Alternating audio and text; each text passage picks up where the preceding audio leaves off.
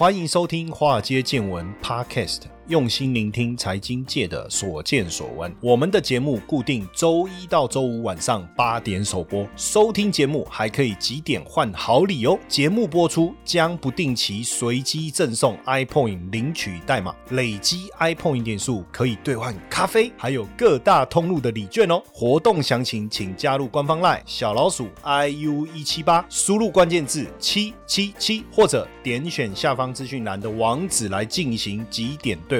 让古怪教授请您喝咖啡拿礼券吧。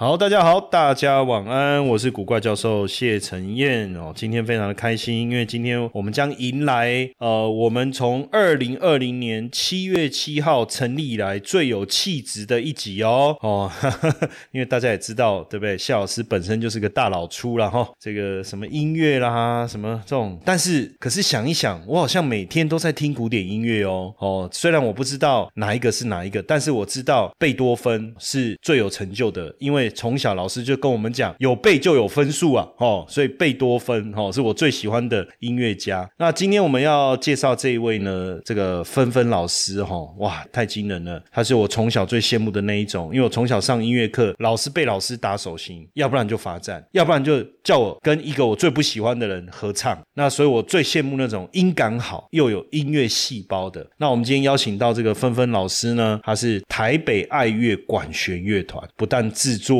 也统筹也表演，那本身呢音乐的部分也是非常有资历的老师，那他的学生都叫他芬芬老师哈。那过去呢，他也在国外波士顿地区的新英格兰进修，拿到硕士，然后在。高中毕业那一年，好，他很可爱，他还把哪一年写出来，好，那我就不念了，好不好？因为这一念呢，哦，这个所有的秘密就曝光，就像很多人会在他的赖账号下面写上他的出生年月日，我都不晓得这个到底是叫我们不要再跟他联络，还是怎么样，哈。但他高中毕业就加入台北爱乐管弦乐团，到现在几年呢？哎，当然我我不会讲出来，我一讲出来不就又露馅了吗？哈，那大学开始就不断的演出，哦，那这个资历也非常的惊人。首先，让我们来欢迎我们的芬芬老师。Hello，线上的朋友，大家好，教授好。好，今天很高兴来上您的节目，太棒了。因为我就讲说，这应该是我们有史以来最有气质的一集啊。因为今天要聊音乐，当然音乐有很多层面的哈。你你是从小是学什么乐器？我从小呢，其实诶那个年代父母都有一个迷思，就是学音乐的小孩不会变坏啊，所以我就被爸爸妈妈送去学钢琴，所以我是从钢琴。开始学起，通常不是学那个电子花车的电子琴吗？不是啊，是学那个很大一台，然后有一个盖子可以掀开，然后脚要踩着踩着，然后每次还要调一下它的音准，对不对？然后有一个老师会站在旁边说弹着黑白键什么的。哎，那个光那个钢琴就很贵了，学费也很贵。那从小就开始学钢琴，对不对？那为什么你会进入到这个乐团，然后也就是统筹整个乐团的工作呢？这说来话长，就等于就是我一生的事业。那从小呢，我因为爸爸妈妈的安排，所以我就踏上了学习钢琴这个专业的路啊。那学习钢琴其实，呃，学兴趣跟学专业其实差别蛮大的。如果只是学兴趣，呢，可能就是呃谈谈啊，自娱啊，偶尔还可以就是跟别人一起娱人呐，就是娱乐别人哦。但是如果走上专业的这条路，其实是要下非常多苦功哦，也是要牺牲很多玩乐的时间。那我呢，也就是缘分吧，跟钢琴的缘分呢够深，所以我踏上了专业的这条路。所以我从小学的时候就去念的音乐班。哇，你讲音乐班我。就很有感觉，为什么？因为我以前念高中的时候呢，我们打篮球嘛，就是放学我们去打篮球，然后我们就看到一群很像仙女的女生哦，长发飘逸，然后有的是，就是他们都会背一个背包，那个背包我我们就猜里面可能是小提琴，有的是大提琴还是什么，就我们随便猜的，然后我们就觉得哇，好有气质，这样走过去，然后我们就会跟着他们，然后再去偷看，然后跑到那个那个音乐教室去偷看他们这边练，然后他们就一个一个人一间这样小间小间的在那边练。这样，然后都觉得说哇，这些，我就想那时候就想说哇，长大一定要娶一个这个学音乐的女孩子来当老婆，那真是太美了。这样，然后三不五时就叫说来演奏个小提琴，来吹个笛子，哦，来弹个钢琴。对对不对？那生活是不是幸福美满？对不对？等等等等，教授，你说你念高中的时候，嗯学校里面有音乐班吗？音乐班啊，我我们我们我当时就是为了念这个学校，就是我知道他音乐班有女生，所以我特地特地就是去念那一间学校，教授，你念哪个高中？就念师大附中啊。我也是师大附中的耶，怎么这么巧啊？等等等等，所以你是学妹吗？千万不要讲你哪一班哦，因为你一讲，很多听众就开始算年龄哦。因为不是附中的人不知道，哎，如果是附中的人，你一讲你的班级，大家就开始算年龄哦。哦，对，这是我们的数字密码，对吧？对，就就搞不好那时候我我在念书的时候，你真我在打球，搞不好你还真的曾经背着钢琴走过，不是钢琴啊，钢琴太大了。那你念附中的时候，你是主修什么？主主要的乐器什么？也是钢琴吗？对，其实从小到大就从一而终，我一直都是主哦修。那所以你从我面前走过去，你手上是不会拿东西的嘛，对不对？诶，我可能会拿很多乐谱，哦，乐谱嘛是，OK，钢琴没办法带走嘛，对啊那我们乐谱就必须带着走。对，对，OK，好，那这这是蛮有缘分的哈。但是我我们以前就音乐就真的不好，对，我们就只会欣赏美女。那为什么你会加入台北爱乐管弦乐团？其实呢，我因为就是主修钢琴嘛，那钢琴就是一个独奏乐器，它本身因为音域非常的宽广，从很低音到很高音，它都含在其中哦。那它本身钢琴的这个乐器，它可以弹奏出非常丰富的和声音响，不像是说呃，比如说长笛啊，它只能吹一个单旋律，那小提琴啊，它也只能就是诶拉奏一个单旋律。钢琴是属于多声部的乐器，所以因为我主修钢琴，那在管弦乐团里面其实几乎没有钢琴的这个部分呢、所以我就很羡慕学管乐器跟学弦乐器的同学们，可以在管弦乐团里面大家一起合奏，奏出交响乐曲，所以我就很羡慕他们，我也很嫉妒他们有可以就是合奏的一个大家和乐融融在一起合奏的这个机会，所以其实我内心呢就一直很想要做加入乐团。那怎么加入呢？其实我就是诶刚开始加入台北爱乐的时候，其实我是去当义工的。当义工，义工的意思其实就是没有钱可以拿嘛，然后你要去帮忙嘛，对不对？对，对，因为当义工，就是我这个义工对于乐团来讲，其实贡献非常的大，因为我本身就是科班出身嘛，所以音乐方面的专业其实我都很理解。那乐团方面呢，其实虽然我不是学管弦乐器的，但是对乐团呃基本上的概念有嘛。那所以当义工其实要干什么呢？搬椅子啊，搬谱架啊，印印谱啊，然后整理一些东西啊，这些琐碎的事情，其实那些那时候就是有义工来协助完成的哦。那也是因为这个加入台北爱乐的这个机缘呢，哈、让我就是呃，因为那时候台北爱乐的演出非常的多，所以那时候开始就进了国家音乐厅的后台、前台，那就是前台忙，后台忙。那好像因为常常进出那里，就好像在走自己家厨房一样，就很方便，也很熟悉那个环境的。呃，因为我相信可能大多数人是都还蛮有音乐素养的啦。那像我的话，呃，很多人问我说，就是上像之前也有朋友要就是表演演出啊，他送票给我，他就找我去听嘛。那我就看了一下时间，我说啊，这个时间可能不方便。他说为什么？我说因为那时候我还没有要睡觉啊。哦啊，什么意思？我说因为我听我去听音听这种古典音乐都是要睡觉的时候我才听，因为它有助眠的效果。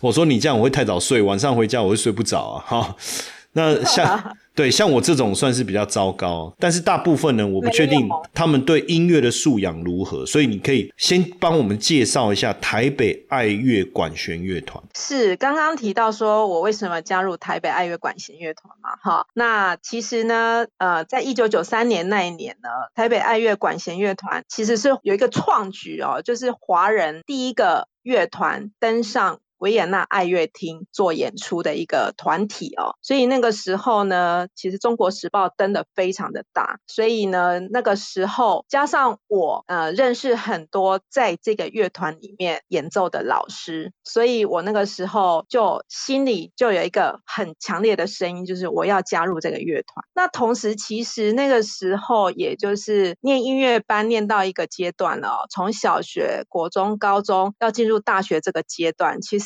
人长大了，思虑也慢慢比较成熟，思虑比较深了之后，就会考虑说，哎，我以后诶从事的工作会是什么？所以当然我学习音乐这个专业呢，那我当然希望从事的是跟音乐有关的工作。不过那个时候呢，其实一直梦想要成为一个钢琴演奏家。那渐渐的呢，就是也了解到，其实要成为一个舞台上的。钢琴演奏家是需要天时地利人和的，慢慢认清了这个事实之后呢，就知道说我本身不是那块料，所以认清事实之后，就会找其他的方向去发展哦。所以刚好我在诶行政方面的能力其实嗯还蛮突出的，据别人说啦，就是诶这方面。可以就是加入乐团，可以发挥我的所长，所以那时候的机缘给爱乐管弦乐团。那台北爱乐管弦乐团呢，基本上它是一个民间表演艺术团体啊。那在台湾，其实民间单位要营运这个团体呢，其实筚路蓝缕啊。那光是诶我们要营运的这个经费呢，要张罗这个经费呢，其实我们就要用非常大的精神去募款啊。或是申请政府的补助啊，所以每年我们在筹措这个资金的时候都非常的辛苦。那我们还是呃，从一九八五年成立以来呢，不断的在这条辛苦的路上，其实我们也走得非常的踏实啊，也非常的愉快。因为呢，我们所有的演奏家呢，我们的团员，大家其实呢，就是有共同的理想跟共同的愿景一起走下去。所以我们每次在制作音乐。会的时候呢，大家都是齐力哈齐心来把这个音乐最好的一面呈现给大众。所以呢，因为这个民间表演艺术团体呢，让我们所有参与的人都有一种归属感。那也就是在这里呢，当时我们的创团音乐总监亨利梅泽先生呢，他其实是芝加哥交响乐团的副指挥哈，他愿意呢在台湾这个地方，因为他觉得台湾太多优秀的音乐演。奏家哈，所以他愿意在这个台湾这个土地上呢，贡献他的专长，贡献他的专业，来训练一批优秀的、有能力的演奏家，然后来台北爱乐管弦乐团一起共同完成非常多的制作。所以其实参加这个台北爱乐管弦乐团，对我自己来说，其实也是一个学习到很多的这个地方哈，也成长很多。那在现在呢，其实就是诶贡献所学啦，其实。实也是一直努力的继续走下去，这样子。嗯，那像现在台北爱乐一年大概有多少演出啊？最近有演出吗？最近有啊，我们刚好下个月六月十四号呢，我们在国家音乐厅有一场非常大型的制作，是威尔第的《阿依达》。歌剧音乐会《埃及风云》，那一年有多少演出呢？其实我们台北爱乐管弦乐团每年呢固定会规划四场自己主办的节目哦，平均就是一季一场。那自己主办节目其实呃压力颇大的哈，因为所有的制作费呃所有的演出费我们都要自己张罗哈。那一年四场我们自办演出之外呢，我们还有很多大型的就是邀约演出。像我们今年会在台北流行音乐中心要演《铁达尼号》电影。音乐会啊，这个是呃联合数位文创主办的节目。那我们也会呃像这种大型的演出邀约，我们平均起来呢，一年呢大型的都会超过十场以上。那还有一些呃中小型的演出呢，可能编制没有那么大，我们也有是有室内乐团的编制，大概呃三五个人呐，四个人呐，我们也可以就是做小型的表演。这样小型的演出的话，那就是不计其数了。其实。一年的演出其实大大小小加起来是很多场。哇，那这样我我不知道我生日的时候可不可以邀请你们来演哦？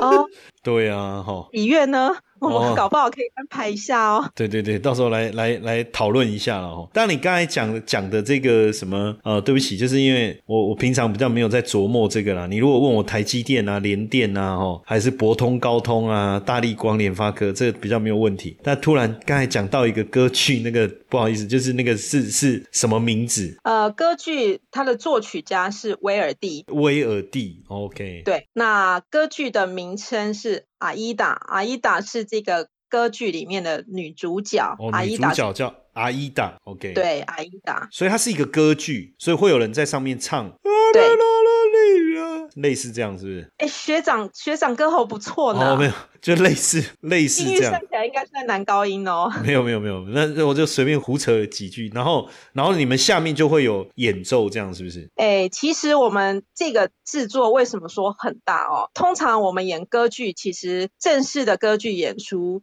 它会有，就是主角会着装，那舞台上会有布景，那有道具，哈，那乐团的部分会坐在乐池里面，哈，就是嗯舞台下面啊、呃，就是做做现场演出，所以台上在演戏唱歌，那乐团坐在台下是一起演奏这个音乐，哈，这个是正式的歌剧那很演出。会很壮观的。哦，很壮观，因为尤其是《阿依达》这一部歌剧，其实它就是描写古埃及那个时候金字塔啊、法老王啊，有没有战争的场面啊？所以这个整个歌剧如果搬上正式歌剧歌剧院的话，其实是很庞大的。但是我们这一次是在国家音乐厅，我们是用音乐会形式来呈现这个制作哈。那最主要呢，就是我们除去了道具、布景，还有就是演员的服装哦，也不需要。动作的演戏，我们就是专门的琢磨在音乐的表现上，因为这一部作品的音乐实在是太棒。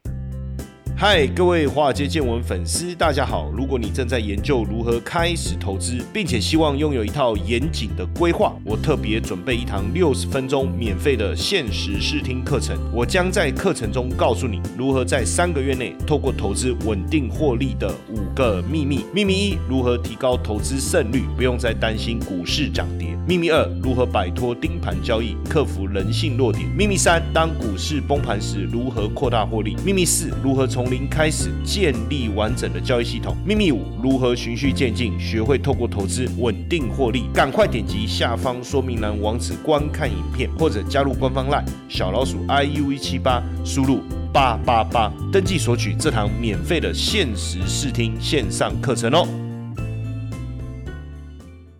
嗯，那可以，呃，就是跟我们跟我啦，哦，因为搞不好大家知道，跟我介绍一下这个故事，因为你刚才这样讲一讲，我都超想去听的。那它这个故事呢，是不是一般我们要去欣赏一个音乐会的时候，通常是建议你自己先把故事先熟悉一下，这样你去听音乐会的时候，比较能够沉浸在这整个作品当中啊。对，没有错。那如果说，因为我们这个歌剧哈，它是唱意大利原文，哇，那还要去补习耶？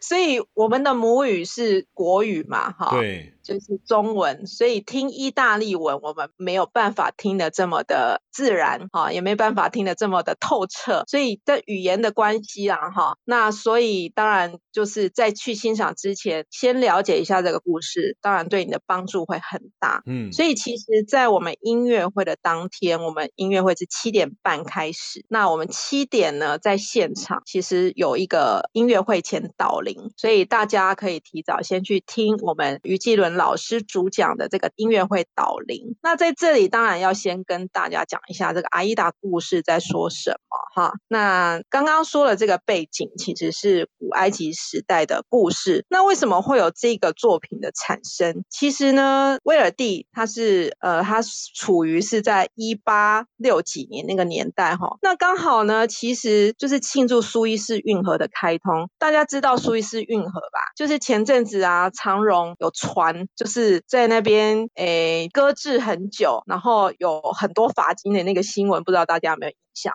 就大排长龙啊，对对对，就是那个运河。那个就是苏伊士运河。对这个运河的开通呢，其实对呃周边的国家带来很大的经济效益哦。所以这个经济就要问教授了，对吧？嗯，对，所以那个时候为了庆祝苏伊士运河的开通，那这个作曲家威尔第他就接受了这个委托创作哈，那就是创作了这个阿依达的这个歌剧。那这个阿依达的故事怎怎么来的呢？因为那个年代其实还蛮呃流行考古学的哈，所以呢，其实有考古学家在那个埃及那边哈，因为考古，所以发现了他那个古埃及金字塔下面有一对男女的这个木乃伊，然后紧紧的抱在一起。那所以这个考古学的发现，其实给这个剧作者一个很大的灵感，所以他创作出阿依达这个故事呢，其实是一段很凄美的爱情故事。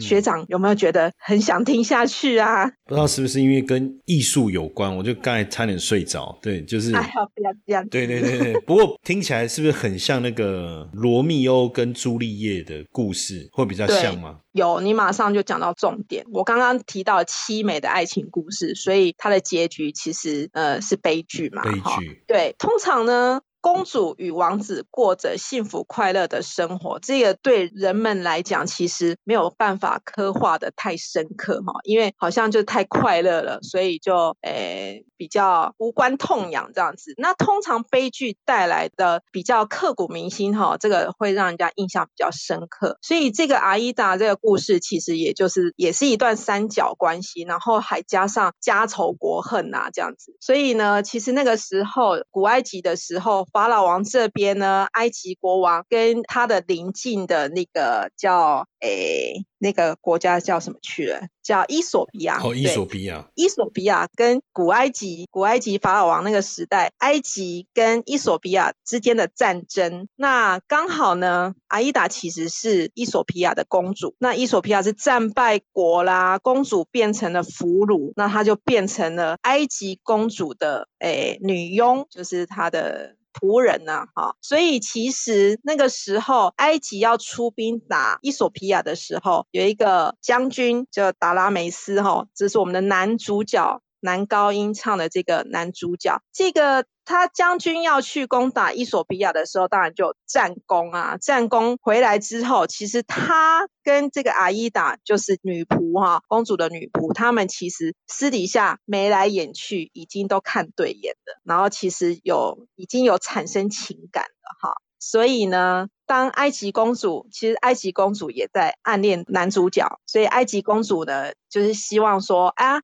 这个男主角啊，去打了胜仗回来以后呢，那我的爸爸就是埃及国王呢，一定会嘉奖这个这个军官嘛，然后会把我许配给军官，就是我喜欢的人这样子。所以其实这个男主角夹在两个女生中间，那一个呢就是战胜国的公主，一个是战败国的公主这样子。那其实男主角跟战败国的公主阿依达呢，是互相心有所属啦。那埃及公主就吃醋嘛，所以到最后是怎么样呢？到最后其实呢，有情人怎么讲？没办法，真的在一起，终不能成眷属的时候，其实他们就殉情了，就变成一个悲剧。这样听起来前半段有点像杨贵妃的故事，然后后半段。好杨杨贵妃不是也被金兵俘虏吗？就后来变贵妃。对，然后然后后面后面中间有有有一个比较像一般的爱情片，就是三角恋爱这样，然后到最后会变成悲剧这样，对不对？对啊，因为其实其实这个阿依达是战俘嘛，哈，他被俘虏了。那但是呢，其实他的爸爸伊索比亚的国王一直想要扳回一城。就战败国还想要就是扭转局势的其实其实他爸爸有要他去套那个 军官啊，就是他们要怎么作战的计划，嗯，那叫他套。所以他其实阿依达的这个角色呢，就是夹在儿女私情跟国家存亡之间，其实他非常的挣扎。这有什么好挣扎的？那儿女私情跟国家大事，这还有好挣扎？当然是儿女私情，他管管他国家大事，对不对？这这有什么好挣扎的呢？是不是？哦，哎，这样子，所以听起来其实是一个呃非常值得我们好好去享受，或者是去了解，甚至去啊投入观赏的一一部戏啊。哈，但是对因为现在疫情比较严重，那当然到现场大家戴口罩嘛。哦，那这个现场也会。做比较好的这个消毒什么的，应该也没有什么太大问题了。而且现在大家都打三剂疫苗了。但讲到这，我就会不免想到说，因为毕竟乐团，呃，如果你是做线上演出，那就跟看看 YouTube 没什么两样了嘛，对不对？对就没有那种震撼感。那所以这个这一次的疫情对乐团有没有冲击？会不会很大？这一次的疫情哦，今年的状况跟去年其实完全是不一样。去年大家如果还记得的话，其实我们是三级警戒，一样是大概五月份的时候开始升三级警戒。那那时候其实疫苗覆盖率很低嘛，很多人都还没有打疫苗，所以呢，其实大家都关在家里。那很多公司也都就是开始在家工作。那个时候其实表演艺术是整个停摆的，为什么呢？因为场馆都关了，国家音乐厅闭馆啊、一些表演的场所就是暂时停止营业这样子。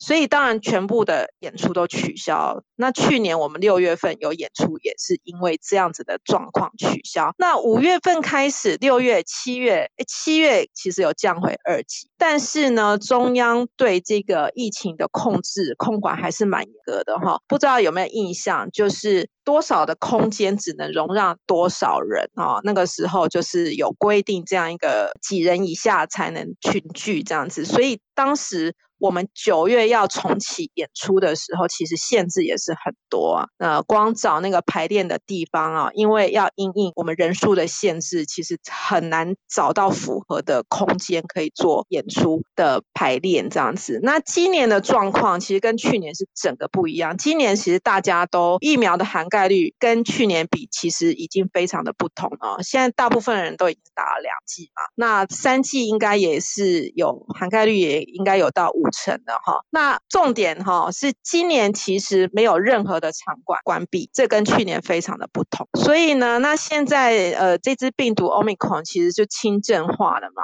那目前为止，其实中央其实没有下令说几人以上不能群聚这样子，所以跟去年的规定完全不一样。那最近的演出当然有影响了，就是最主要的影响就是票房，大家防疫的观念很好，现在那就自己自动的会呃避开群聚，像现在好像在外面用餐的人也减少了嘛，哈。那做大众运输系统的人明显也减少很多，路上也比较冷清哦，所以大家还是就是诶，对于这些活动就尽量不去参加。那我们六月十四号呢，其实还有两三个礼拜的时间，那到那个时候状况会是怎么样？其实没有人说的准啊。那以现在来讲的话，好像这个我们确诊人数在一个高原期哈，这个高原期会持续多久也不晓得。不过我们目前呢是。节目都是以正常的进行在规划的哈，那就是诶，我们也是有讨论到，就是说，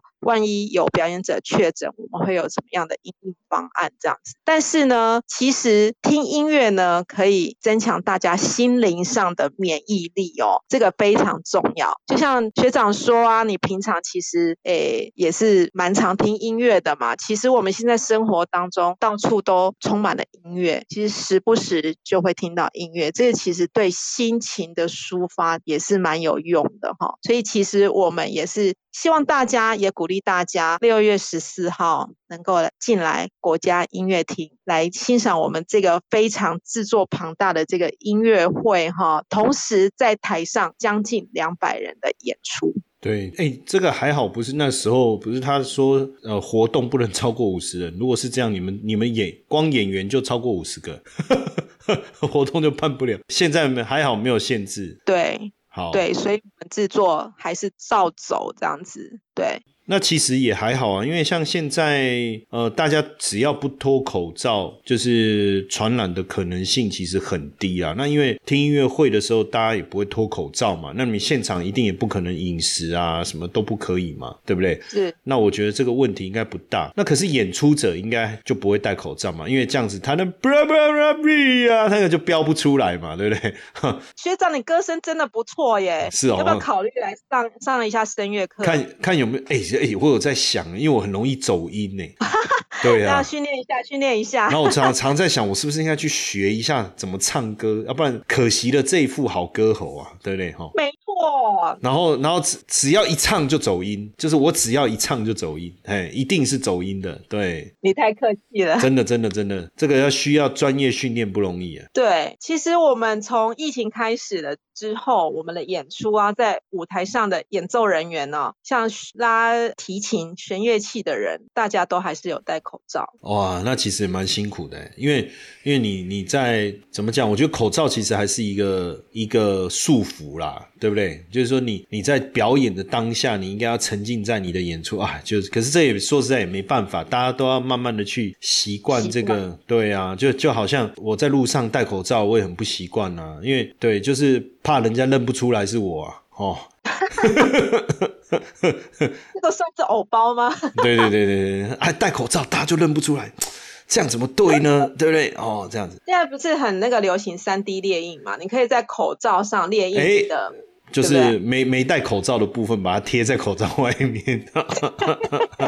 对，这这个是一个这好像也是一。个 good idea。那如果想要去，应该说听这一场音乐会的，他是去哪边？要要去哪里买票？哦，我们的节目是在两厅院收票系统 OpenTix，在线上就可以购买票券。所以其实如果常听音乐会的人，应该会知道哈。对，常听音乐会的人蛮蛮习惯在这个系统上面嗯，看所有演出的这个介绍。对，嗯，好，那当然也鼓励大家，就是要培养一点音乐素养啊，好不好？那这个埃及风云，我们纷纷老师他们这个台北爱乐管弦乐团，这这个很不得了的这一次的一个大型的演出哦。他刚才讲了讲了半天，其实我也没太听得懂那个剧情到底是怎么样，所以这个证明了一件事哦，就是音乐表演的好啊，说故事有待加强。